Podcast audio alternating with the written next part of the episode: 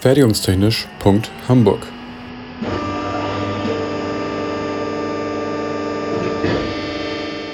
Ein Podcast rund um die Produktion.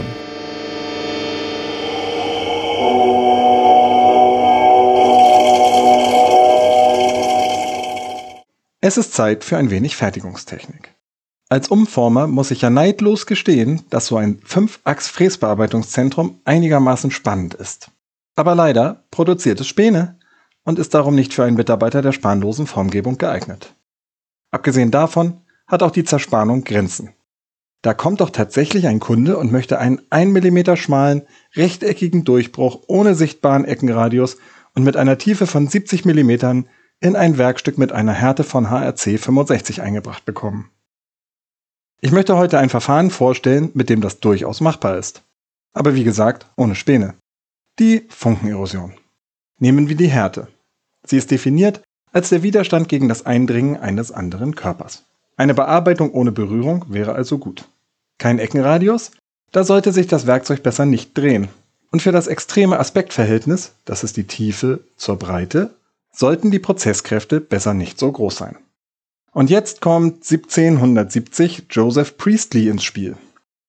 Er beschreibt als erster wissenschaftlich, dass eine elektrische Entladung eine abtragende Wirkung haben kann. In der Mitte des 20. Jahrhunderts dann wollten Natalia Lazarenko und Boris Romanowitsch eigentlich untersuchen, wie man die Schäden an Schaltkontakten verringert, die durch den Schaltfunken entstehen, als sie sich überlegten, dass man den Effekt auch gezielt verwenden könnte. Sie nannten das Verfahren Funkenerosion. Ich beginne mal von außen nach innen. Ähnlich wie beim Fräsbearbeitungszentrum benötigen wir eine Werkzeugmaschine. Die Werkzeugmaschine benötigt mindestens drei Achsen. Sie sind dafür da, die Elektrode, das ist das Werkzeug beim Funkenerodieren, und das Werkstück zueinander zu positionieren und zu bewegen. Dann benötigen wir heutzutage noch eine CNC-Steuerung. Noch eine Ähnlichkeit. Diese kann vielleicht über DIN oder PAL-Code programmiert werden oder mittels WOP, der werkstattorientierten Programmierung. Nun komme ich zu den Unterschieden. Der Arbeitsraum befindet sich in einem Behälter. Dieser wird später mit einer sehr speziellen Flüssigkeit gefüllt. Und für diese Flüssigkeit benötigen wir auch noch ein ganzes Aggregat, das eine Pumpe, einen Filter und optimalerweise auch einen Kühler umfasst. Und zusätzlich gibt es noch den Funkengenerator, der ganz gezielt die gepulste elektrische Energie zur Verfügung stellt. Damit begebe ich mich in den Arbeitsraum. Dort befindet sich auf dem Maschinentisch vielleicht eine Spannvorrichtung, mit der das Werkstück davon abgehalten wird, beim Füllen des Behälters weggeschwemmt zu werden. Da wir bei der Funkenerosion ja fast keine Prozesskräfte haben, können wir auf übermäßiges Spannen wie beim Drehen oder Fräsen verzichten. Am Maschinenkopf wird das Werkzeug befestigt, beim Funkenerodieren meist Elektrode genannt. Diese ist häufig aus Kupfer, Kupferlegierung oder Graphit hergestellt. Nach dem Ausrichten und Antasten, die Maschinensteuerung muss ja wissen, wo sich das Werkstück befindet, wird die Elektrode bis auf einen feinen Arbeitsspalt an das Werkstück herangefahren. Der Arbeitsspalt reicht je nach Verfahren von wenigen Tausendsteln bis wenigen Zehntelmillimetern. So sieht die Ausgangssituation aus. Dann gehen wir mal dichter an den Arbeitsspalt heran. Ich schaue von der Seite darauf und nehme unten die Oberfläche des Werkstücks an. Dann kommt der Spalt und oben drüber schwebt die Elektrode. Um einen Funken oder vielleicht besser einen Plasmakanal zu erzeugen, wird an Werkzeug und Werkstück eine Spannung angelegt. Damit der Strom nicht direkt anfängt zu fließen, muss sich im Arbeitsspalt ein sogenanntes Dielektrikum befinden. Ein elektrisch nicht leitendes Medium. Luft ist zum Beispiel ein Dielektrikum. Sie wird beim Funkenerodieren aber nur in Spezialfällen verwendet.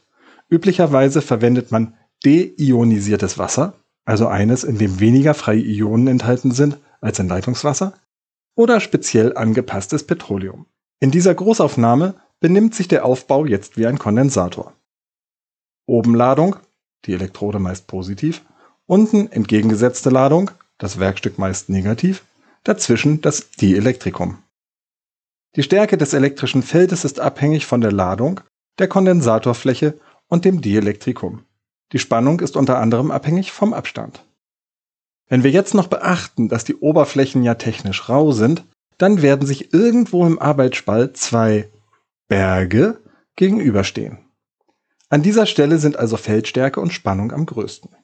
Hier findet jetzt zunächst eine Feldionisation statt. Das elektrische Feld klaut einem Dielektrikumsatom ein Elektron. Dieses wird zur Elektrode beschleunigt und das Restion zum Werkstück. Auf dem Weg dorthin findet dann zusätzlich lawinenartig eine Stoßionisation statt. Es bildet sich wie bei einem Gewitterblitz ein elektrisch leitender Kanal und der Strom beginnt zu fließen. Dabei bildet sich ein Plasmakanal, in dem Temperaturen bis zu 12.000 Kelvin herrschen können. Dieser Kanal schmilzt nun an den Oberflächen des Werkstückes und der Elektrode einen winzig kleinen Bereich des Werkstücks auf. Ein Teil verdampft auch. Es würde hier und jetzt zu weit führen, wenn ich noch erklären würde, warum am Werkstück mehr Abtrag stattfindet als Verschleiß an der Elektrode. Währenddessen verdampft auch noch mehr Dielektrikum und es bildet sich eine wachsende Dampfblase um das Plasma. Da wir aber kein großes Loch an dieser einen Stelle erreichen wollen, sondern nur die Berge abtragen, schalten wir die Spannung wieder ab. Die Wärmequelle fehlt, die Dampfblase kollabiert wieder und das zurückströmende Dielektrikum spült den größten Teil der Schmelze von den Oberflächen.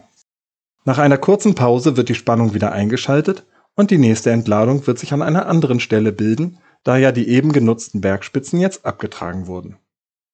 So wird statistisch an jeder Stelle der Oberfläche eine Entladung stattgefunden haben, wenn wir es oft genug durchführen. Zur Eingrenzung, wir sprechen bei den Impuls- und Pausenzeiten von wenigen Mikrosekunden und kommen so auf Tausende bis Millionen Entladungen pro Sekunde. Wenn so die Oberflächen abgetragen wurden, wird der Arbeitsspalt größer und die Elektrode muss vom Vorschub nachgeführt werden. So bildet sich die Form des Werkzeugs als negativ äquidistant mit dem Arbeitsspalt im Werkstück ab. Dabei werden je nach Quelle mehrere Erodierverfahren unterschieden.